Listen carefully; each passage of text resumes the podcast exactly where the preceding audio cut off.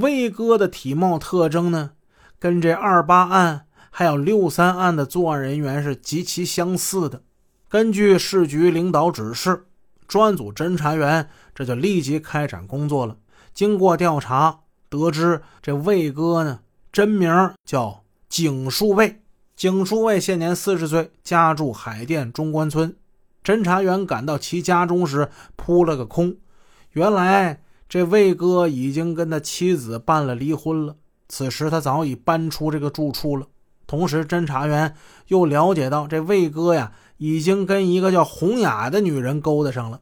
洪雅住在南小街一带，他在那儿租了一套住房，但具体地址是不详的。几经周折。侦查员终于从群众口中得知，那魏哥呀与那洪雅住在南铁匠营胡同。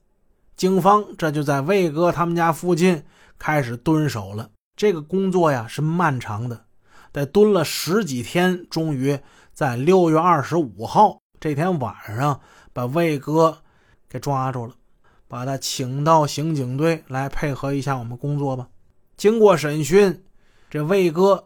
景新卫终于供出说，一九九五年十二月二十八号晚上十点钟，他伙同几个小哥们乘坐一辆偷来的部队军车，带着一把五四式手枪，还有一把左轮手枪，他们去亚运村一栋高档住宅别墅，抢劫了某工地的包工头。那包工头呢，姓王，王某，抢了他手持电话一部，BP 机一部，现金一万多块。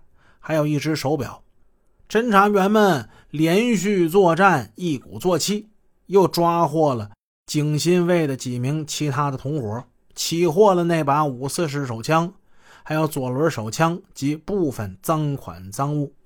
经过审讯，这伙犯罪分子供认了持枪抢劫、绑架、敲诈的罪行，但是银行劫案与他们是无关的。毫不气馁的侦查员。顾不上连日紧张工作的疲劳，又投入到新线索的查证工作之中了。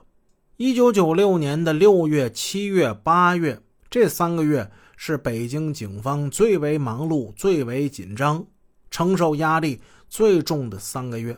上到公安局局长，下到每一位基层派出所民警，都在为破获银行劫案殚精竭虑，他们日夜拼搏呀。这案子。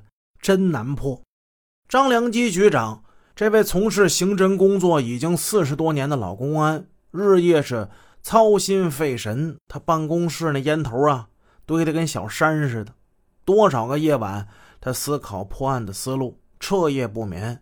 好多同志都能看见他在局机关走廊里晚上在那踱来踱去的身影。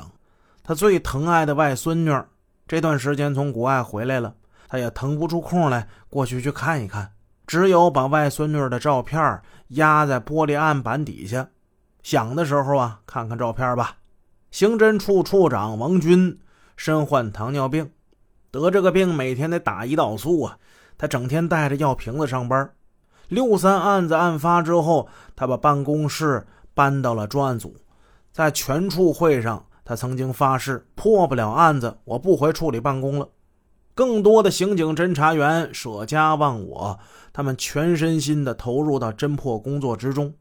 他们只有一个信念，就是早日拿下案子，无愧头顶上的国徽，还有肩上的盾牌。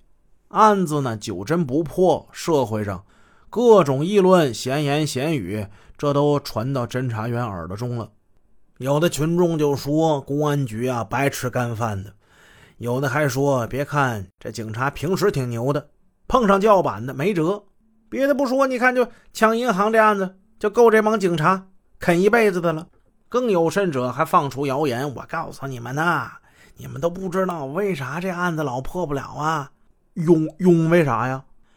那那犯案的那劫匪呀，那是公安局局长他们家亲戚。啊哦，哎，我我我说的呢，那那。”那就等等一辈子也破破不了啊！那段时间，街头执法的巡警、交警，他们也遇到过被罚款人奚落挖苦的情况。你们也就这点能耐，有本事啊！你们把那银行的案子给破了，你罚我们干什么呢？